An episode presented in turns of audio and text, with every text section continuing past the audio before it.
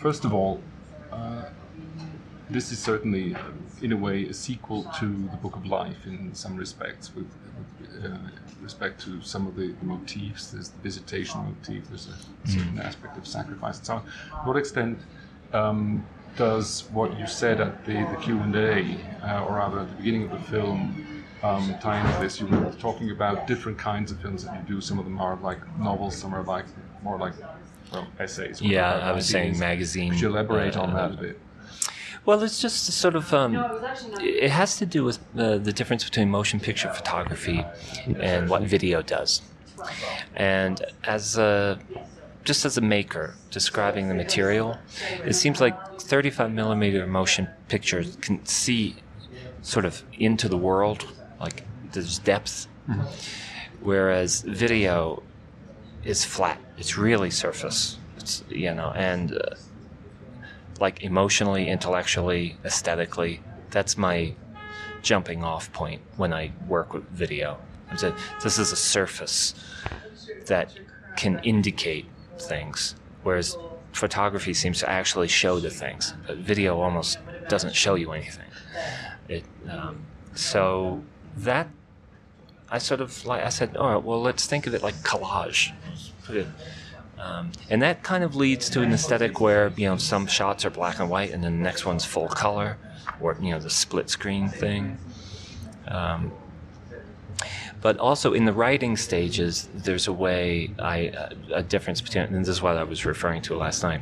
There's certain kind of movies where I really write like a novelist. You know, this is this is the story. These are the characters. The actions they perform indicate the plot, etc but the Book of Life, Girl from Monday, some shorter things I've done, they start from, if you can imagine, it's pages of paper all over the table with different ideas on them, elaborated sometimes very much or sometimes just very cryptically. And it's almost just putting, rearranging them in different ways and discovering something that like that that's how I discovered, like uh, with the girl from Monday or the Book of Life. Uh, I didn't have a story. I had all these ideas, and I just threw them out, and I discovered what the story would be. I discovered the tone that way. Now, you um, mentioned in, in the, the press notes um, that there was another project called Nova at one point. What was that going to be? and What's the relationship between those two? Well, it, no, this movie was just called Nova. For I wrote this in 1999. Uh, at the same time, pretty much that I was writing No Such Thing, uh, and I called it Nova at that time, which would have been the name Cecile gives the girl from Monday. Uh, but then uh, I just uh, I was intrigued. but You know, there's like the man from Uncle. You know, this kind of thing. I want kind of jazzy, um, poetic title. Uh, any any other thing that I may be missing about the girl from Monday as, as a title?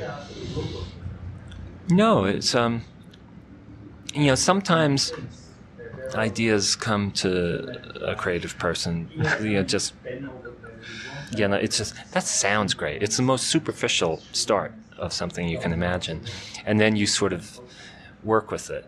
You know, I, I mean, I know poets who do this. You know, they just have had this phrase in my head for like years, and I want to do something with it. I don't know what it means. I have to make it mean something, but it's so beautiful in syntax, and it's so it was something like that. And you also mentioned in, in, one that, in that interview that um, somebody asked you to do a sexually explicit movie. What was that? Well, that would have been this. That's why I wrote uh, um, the girl from Monday initially. You know, I, uh, you know Ted Hope, uh, who was Good Machine at that time, had had this idea of producing five one million dollar films by, you know, American art film directors, or I think it was international art film directors. Uh, the A million dollars, you could do whatever you want. The one thing you have to do is get an NC-17 rating. Because Ted, who I love very much, is a bit of a terrorist, you know. So he just wanted to poke at the whole rating system. And uh, so I said, of course, I'll, I'll do something. And that's when, yeah, I took all these ideas that had been floating around in my head. I had been reading Thoreau a lot at the time, and you know, So, and it came, it, it came together very quickly, and uh, it was very fun. But also, sometimes when you work that haphazardly and that you're not so personally identified with the ideas right away, um, you reveal a depth of your concern about things that might not have been perfectly obvious. And so it came to very came together very quickly and had a lot of exciting aspects to it because it wasn't so deadly serious to me. It becomes more and more serious and you become more and more close and intimate with it as the months go on and you make it. But sometimes it's nice that something starts out just, in actual fact, superficial. You just think of this, you know. Well, one of the things. I don't know what I really mean by that. It's something about like, with a movie like this, uh, you know, there's not so much a conclusion or a message as there is, well, like, it's just the evidence of a guy like me screaming at the top of, you know, ranting and raving about things I, I, I suspect. Um, but it tends to be create a short list of things that are worth investigating. And then so other people who are probably more capable you know, of really investigating these things ought to. It indicates what's important. But hopefully it doesn't pretend to be the last word. Well, I mean, you've obviously not gone for an NC-17 rating with this version. Yeah, it was much easier when I didn't have to worry about that. That whole thing fell apart. Ted's uh, whole concept fell apart uh, with the financing. So uh, I always liked this. I went on to make No Such Thing, and then I came back to this afterwards. And then I, I rewrote it in 2002 at that time, and I said, okay, now I don't have to worry about this NC-17 thing. But you know, I do like making you know images that are sensual. It's always been something I've been interested in, but shy in my technique. I've always been. Um, it's also very practical. I make very small films. People don't make that much money. We have to work very fast to create the intimacy and protect to protect the actors' privacy stuff has always been hard for me to do in those limited resources. Even in this, Bill and Sabrina wanted to really get naked and do this sex scene while the, the girl from Monday hears them. You know, they really wanted to be naked, and uh, but we only had seven minutes to shoot that scene before we had to get Bill in a taxi and get him uptown to a theater where he was doing a play. But you know, I really admire these people and the crew. You know, who are just like they know how to. it was such a, a wholesome and like adventurous kind of attitude. But I'm the one who said no. If I'm going to make motion pictures of you two naked, I want this to be great really great. I don't want to do it in seven minutes. I want to spend an hour and light it better. Sarah agreed with me, the DP. You know, let's really do it well. You deserve it. You're beautiful. You're both beautiful. And uh, so, still, I'm fighting. One of these days, maybe I'll do a real nude scene. Well, you did some in Kimono, I understand. I haven't actually seen it, but I mean, from what I've heard of it, that was for the, the Erotic Tales series. So. Yeah, but it's actually, that was when I got in trouble with the producers of that, Regina Ziegler, because it wasn't, there was no nudity. uh, there isn't, it's very sensual, I think. It's, it's erotic, I think. It's a very erotic film, but the ten, you know, um, but there's nothing explicitly naked. And, you know, it's all about my wife Miho getting in and out of kimonos, and you see her naked sometimes, but uh, you know, I guess it's not. It wasn't what they wanted. You know. um, you wrote this in 1999. You rewrote it, and um, I mean, as you mentioned in, in the interview there, and as becomes obvious when watching it, it's actually very topical in many ways. Yeah. But you know that is it's less calculated than you would think. Um, I feel the same way about No Such Thing, which when it when it was time to release it, MGM, because that was a studio movie, refused to release it because I made it, you know, before 9/11. But now, when it was done, and 9/11 happened, they said we can't release this right now because it will offend people because it deals with terrorism and stuff like that. Um, I don't reach very far for subject matter. That's what leads to this topicality. I just I, I you know, and this is in reality how it works. Somebody like Ted will say, like, "Can you make a movie like in the next couple of months?" Uh, and you know, kind of keep it cheap, and you know, it could be about anything. I just kind of like it's what I'm seeing in the newspapers. It's what I'm hearing on the radio and on TV. It's, it's what I'm wondering about when I walk down the street. You know, what's the, why? And what's why are everybody wearing those kinds of clothes now? When did these like, little iPods become so popular? You know, things like that. Um, that's really where most of my ideas for stories come because I think my subject matter is pretty consistent and will probably remain consistent till I'm dead. I mean, I'm interested in how people take care of each other and, and how they feel when they fuck up without that. And um, Um, you were raised Catholic, right? yes, And uh, I was wondering how you sort of personally respond to the, the Bush brand of Christian uh, proper, propaganda, basically. you, I, you know what? This is the most evil thing in the world. I'm really becoming anti-Christian. I haven't practiced, you know, Christianity, you know, since I was a kid. Uh, Catholicism, but uh, but I've always been open-minded about all religions. I'm very into. I do a lot of reading about religion. I think you can see that in all of my films. There's a, a concern with individuals uh, achieving some sort of spiritual understanding of themselves and some manner of living in the world that's constructive and not damaging. Um, but you know, you know the history I read and, and the way the world is going, I'm of, I'm, I'm pretty, you know, I'm really, you know, Christianity has really, really screwed up a lot of things in a very bloodthirsty way. Certainly since the Crusades, and it's not, uh, you know, it just keeps repeating. We keep doing the same thing. It's kind of, it's a kind of imperialism.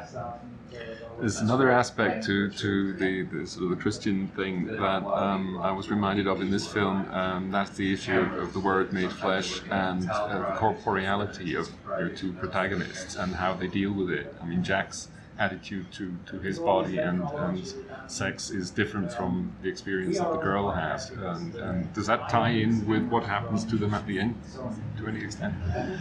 I mean, we understand. Well, we yeah, I mean- understand that he was chased for some time. Uh, this is a strange line where he says he was chased. Um, he only ever uh, to, to his wife who drowned or something. I wasn't chased. I mean, uh, they, uh, his wife drowned. It's a, it's a clue earlier in the film because later on you know that they can't go back after a certain point.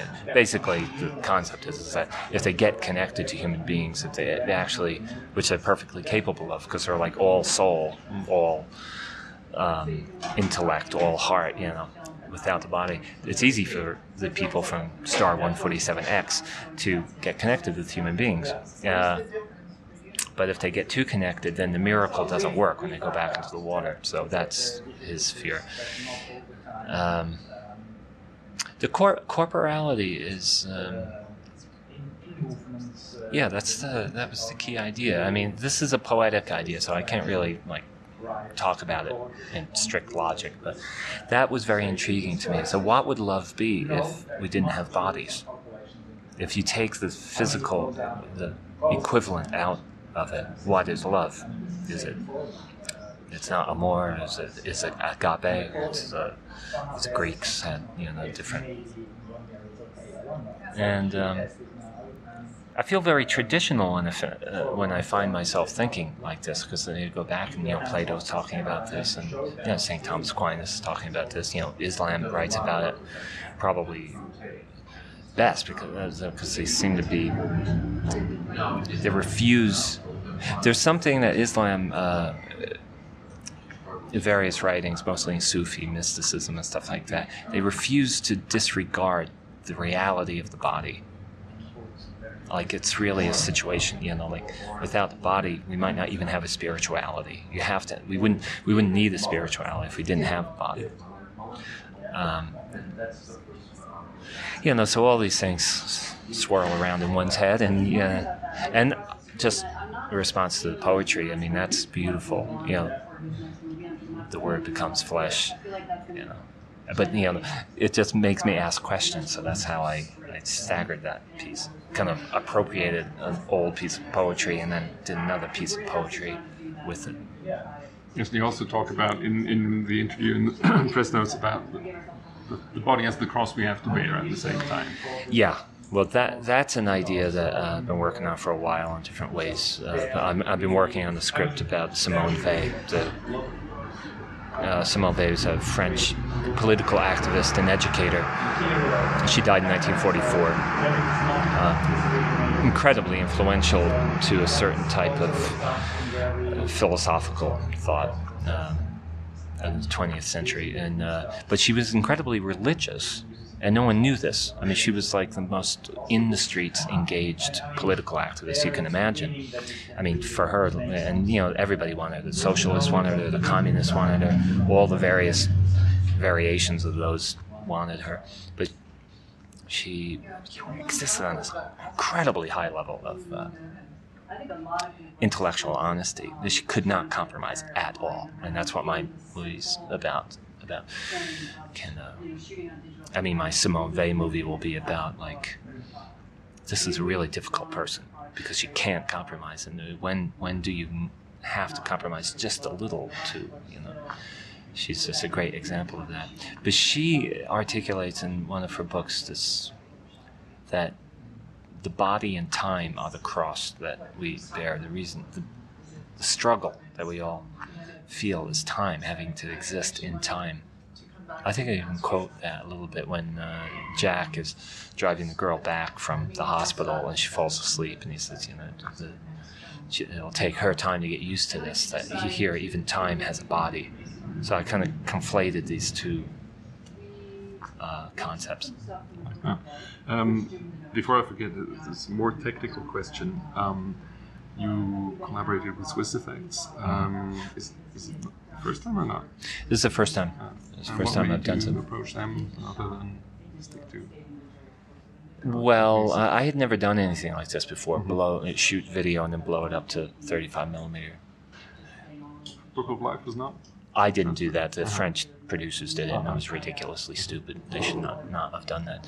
It looks crappy. In 1998, the technology was worthless, and um, but these are the guys. You know, they're the first and last word in this, and uh, they're a little bit more expensive than other people. But I mean, I, they're right away when you talk to them, you just have a confidence that they really are involved engaged in making it what you want it to be. And uh, really, I think Rudy and his people really are um, the cutting edge. I mean, they did the initial research, and everybody else who does it follows their lead. So, um, yeah, very happy to have worked with them. Having said that, um, are you not going to have a theatrical release then? Not really, not a traditional one. We're going to play every festival we can, and whatever sort of semi non-commercial venue, uh, you know, colleges, whoever wants to show it, and then the real um, distribution is uh, selling DVDs directly from my website, possiblefilms.com. And you can compare this to the way musicians work. They go on tour all the time, right, playing their songs. They never make any money from that. But that's to support and encourage sales of their CDs. So that's what we're we're doing. We're going to use that um, paradigm. And then, yeah, down the line, we're looking at the Possible Films collection, which is the distributor, as being uh, when the technology is there, uh, streaming. Mm-hmm. So we'll have a, a, library of films. We're starting with my films because I happen to have these and they're, I have the rights to them. Uh, but later on, we'll expand to include other mm-hmm. artists. Okay. And what, um, what about no such thing? I mean, is uh, MGM just sort of shelved it, or, or what? What happened? Well, they released it in the United States. They were obligated oh, they to release it in the United States. They did just the minimum. Uh, I they would like to pick that up too, and it's just sort of it's it's incredibly frustrating. Do they have the world rights then? Yeah, yeah. That's the one film I made that's not an independent film. I, it's my film, but but it was financed by them, and they're just, uh, I mean, they're a big corporation, and they have all the stupidity of a big corporation. I mean, they don't know what Well, to do with this film. now by Sony. Yeah, so that's- another. It's crazy. But I mean, I'm very happy with uh, the fact that no such thing is experiencing this kind of renaissance from below. Like, uh, our website is constantly more and more, particularly with the publicity surrounding me coming here with this new film. Hundreds of people saying, like, I just saw this new Hal Hartley film, I got it on DVD. Like, when did this come out? You know, I didn't know about it. And, you know, there's you know, people having chat rooms about it and stuff. And uh, so we're going to start selling it ourselves from on our website. We're going to buy them wholesale and sell them and ad, do some advertising. But it's very gratifying, particularly to find a, a, younger audience too that's really responding powerfully to that film because critically I got destroyed with that film. Uh, it made it very difficult for me to work for a couple of years afterwards. So I'm very happy that lots of people are liking it. Okay, let's see what haven't we covered. Oh, uh, this just a small thing. Um, is there a logical mistake in, in the movie about um, Font uh, screwing the girl from Monday to increase his value and she doesn't have a barcode so she wouldn't qualify? Probably. At a certain point, I said, "Well, you know, the, the gist is understood." Yeah, yeah. There might be some others too uh, earlier in the film. Yeah, but But it is, I mean, I think it, I think it is uh, probably a logical, you know, ellipse. but I mean, the, the crucial thing is that her experience of the body is not a pleasurable one, basically.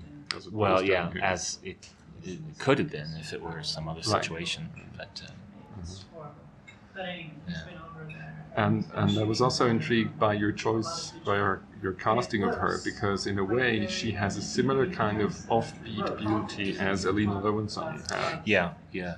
It's a face structure, very different kind of face structure, but yeah, something odd, very foreign. I mean, uh, Tatiana, I think you know, in the best way, you know, looks like an alien. But I mean, even so, you, you talked about video being temporary and disposable and all that, but it's still, I mean, at least this movie, as was Book of Life in, on its own terms, very aesthetic. Yeah, I mean, you're not doing dogma, you're not doing, you know, Yeah. on the wing kind of filmmaking. So how do you reunite those two things? I mean, this disposability and yet preserving the aesthetic. well, I I wanted to let you guys think know that we, um, well, that's kind of a multi-faceted question, and that uh, one, just technically, yeah, this stuff is disposable. Um, you know that, uh, and you, so you got to play with it to find out what's interesting about it. But then, as a metaphor, it's different too. You know, I think as I was creating the whole aesthetic of the look of the movie, I said, well, maybe it's, maybe I should take a clue from how these things are made, and let's let's appropriate the images and, and the um, the Im- images from this disposable world and build a permanent aesthetic out of it. Does that make sense? Mhm. You see, we're, we're constantly all these images of coming and going, coming and going. They're not even meant to be savored. They're meant to be visceral, very surface level. Su- again, superficial. Just create excitement, you know, retinal excitement for you, audio excitement for you. But you know, it's not supposed to penetrate you. Which I think is where aesthetics really do want to penetrate. So, um, since given the subject matter, I thought let's try to appropriate all these things and build a vocabulary and make the film that way. And just having a vocabulary which imposes limitations as well as the opposite, that's really the, the beginning of an aesthetic. And and apparently you also wrote the music before you shot the film. So Yeah. did, you, did that involve the way you shot it? Um, yeah, the, the well certainly the cutting of it. Um, I, I made the music by, which is something I did first in theater, where I have the script and I, I composed to the script, and I just say I'd like after this line, I'd like music to start. Uh, draw a line through the script for a couple of pages, and then time it, read the script as I imagined it would play and time it, and then I'd say, okay, I need a three and a half minute piece of music. And then I, I would do that, and we had it all. We didn't like listen to it while we were shooting or anything, but while we were editing, uh, it was like editing a music video to a certain extent, using the dialogue and stuff. I've, I'm ambitious to make a, a movie where we really do all of the movie sound 1st Like create a radio sh- program that's 90 minutes long, everything, the dialogue, the sound effects, the music, everything, and then use that as the script. And then, then we go make movies, uh, pictures that correspond to this audio thing we've done Oh, is that that? Just you know, it's one way it's a precocious. You know, you just want to jog your ha- you know, want to jog your way of thinking to break some habits um, and discover different things.